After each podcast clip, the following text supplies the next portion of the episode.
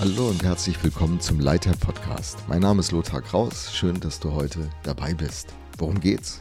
Es geht um den Preis, den Führungskräfte für diese Rolle, diese Führungsaufgabe und Verantwortung bezahlen müssen.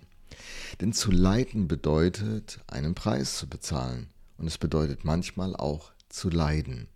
Wer Verantwortung übernimmt, muss so manchen Preis bezahlen und das macht er dann aus Überzeugung und Begeisterung, weil da eine Vision in seinem Herzen lebt, ein Bild der Zukunft, das ihn so gepackt hat und sie so begeistert, dass wir dann mit voller Energie uns reinwerfen. Manchmal legt sich aber auch dieser Preis wie eine schwere Last auf unsere Schultern. Und dann gibt es Tage, da empfindet man, ich muss nur noch funktionieren. Ich kann aber kaum noch. Und alle von uns kämpfen irgendwann einmal mit dieser Erfahrung, über kurz oder lang. Keiner kann ihr entgehen. Wir können an den Punkt kommen, nicht mehr zu wollen. Ein Kollege von mir schrieb neulich diese Zeilen. Es ist eine meiner größten Herausforderungen als Pastor, wie ich es schaffe, mit dem 24-7 Trauerdienst zu leben und gleichzeitig fröhlich und zuversichtlich zu bleiben. Es sind einfach so viele Verluste auf allen möglichen Ebenen, die ich gerade erfahre. Wem wird die Zeit gegeben für diese Trauerarbeit? Ja, so schrieb er mir und ich äh, dachte, er hat recht. Es ist so wahr, was er da schildert. Und er führt ja noch in Klammern etwas aus und sagt, wir sind ja eigentlich immer dabei, irgendetwas zu betrauern. Und die Verluste, die wir in unserem Fall als Pastoren erfahren, ähm, die sind ja auch vielfältig. Da sterben Menschen, mit denen wir unterwegs waren und die so wichtig gewesen wären, dass sie dabei bleiben. Aber jetzt sind sie nicht mehr da das hat eine Auswirkung, einen Schaden inmitten unserer Tätigkeit. Da kommen Krankheiten, die Menschen blockieren, andere beenden ihre Mitarbeit. Da gibt es sogar den Verlust von Freundschaften, ethische Spannungen, die entstehen und die zu Trennungen führen. Viele von uns erleben das. Und diese Realität wird nicht so oft öffentlich angesprochen. Wir reden ja mehr über die Erfolge, über das, was sich entwickelt, was vorangeht. Das ist auch nicht grundsätzlich verkehrt, aber es ist eben nicht vollständig. Zum vollständigen Bild gehört, dass wir die Erfolge und die Niederlagen, die großen und schönen Dinge und auch die herausfordernden Dinge konkret betrachten und annehmen, mit ihnen leben, lernen. Neulich hörte ich eine kleine Kritik, dass ich, äh, dass ich einen schwierigen Punkt im Leben eines, einer Führungsperson auf dem Blog besprach. Und es wurde argumentiert, dass doch auch Gott mit David eine positive Perspektive entwickeln konnte. Ja, das stimmt. Mit David hat er es gemacht.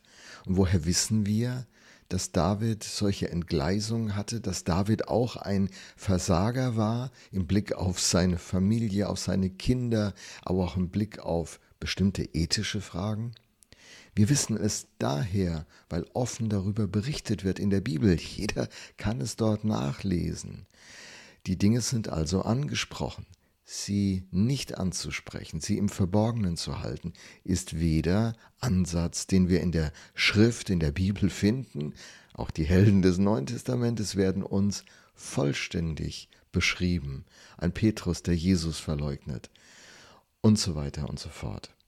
Und diese Vollständigkeit zu umarmen, ist ein Geheimnis, auch mit den Brüchen und Schwierigkeiten umzugehen.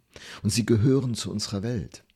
Martin Schleske findet ganz starke Worte in seinem Buch Werkzeuge, aus dem ich mal zitiere jetzt.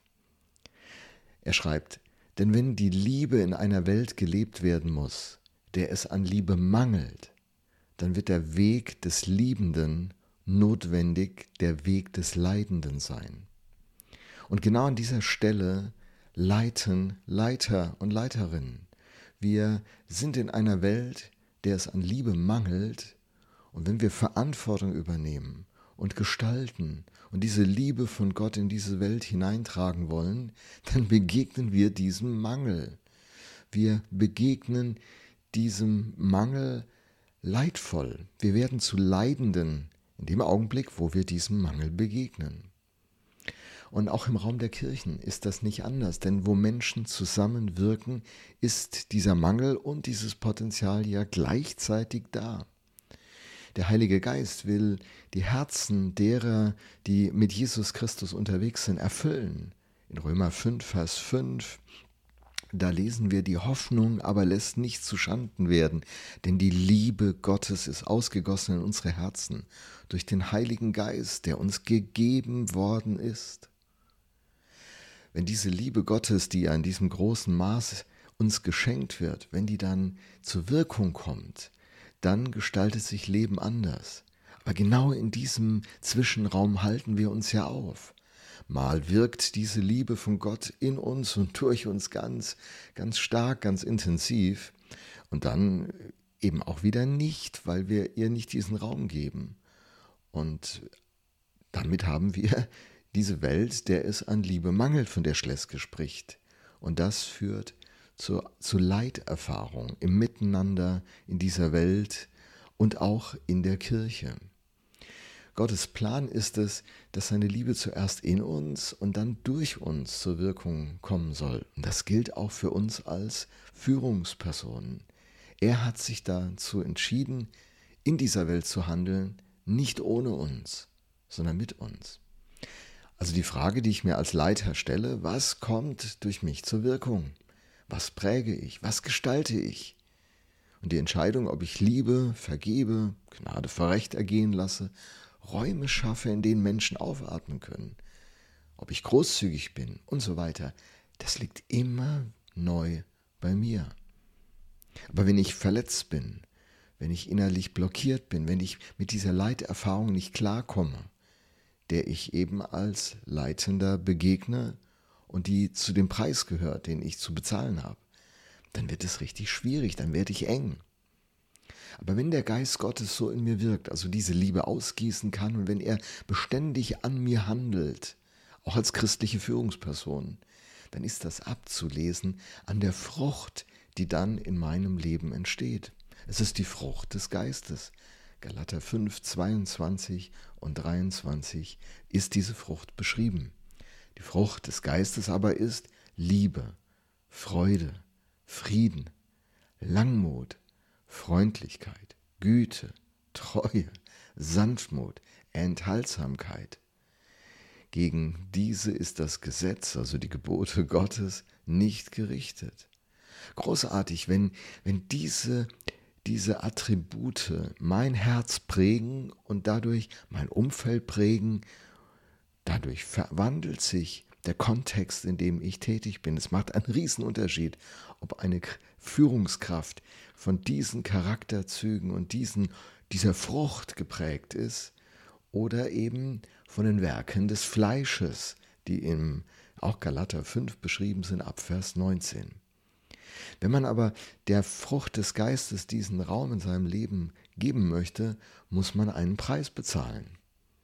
Es heißt in Vers 24, die aber dem Christus Jesus angehören, haben das Fleisch, also das alte Leben ohne Gott, samt den Leidenschaften und Begierden gekreuzigt. Wenn wir durch den Geist leben, so lasst uns dem Geist folgen. Lasst uns nicht nach eitler Ehre trachten, oh Mann, indem wir einander herausfordern, einander beneiden. Also da wird ja dieser Kampf beschrieben, über den wir heute hier sprechen. Und der Preis, den die Führungskraft hier bezahlen muss, ist der klassische Preis der Jüngerschaft, der Nachfolge Jesu. Jesus sagt, wer mir nachfolgen will, der verleugne sich selbst, nehme sein Kreuz auf sich täglich und folge mir nach.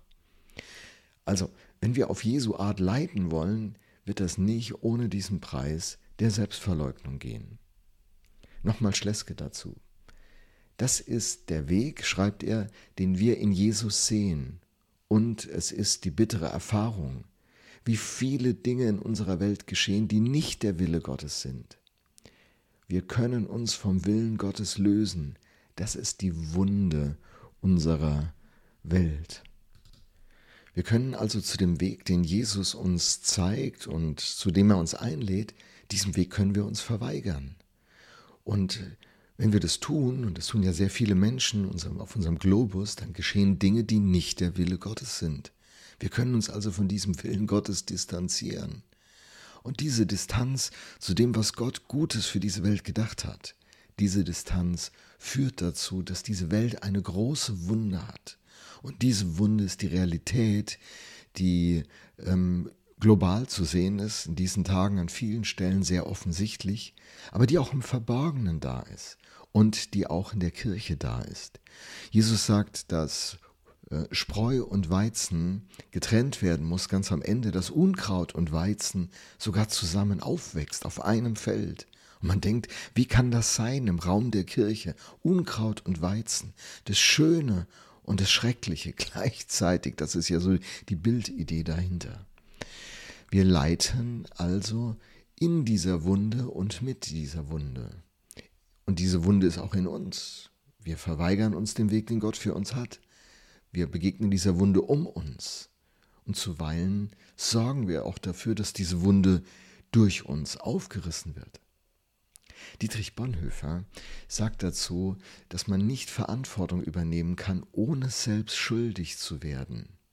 Und er argumentiert und sagt, Christus hat die Verantwortung für die Schuld dieser Welt auf sich genommen, indem er selbst zum Schuldigen wird. Starker Gedanke.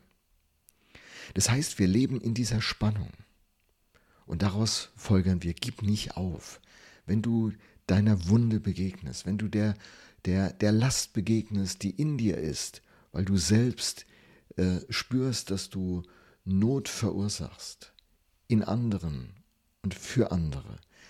Aber auch wenn du der Wunde begegnest, die andere eben zu verantworten haben, ähm, dann gib nicht auf. Dann gib nicht auf.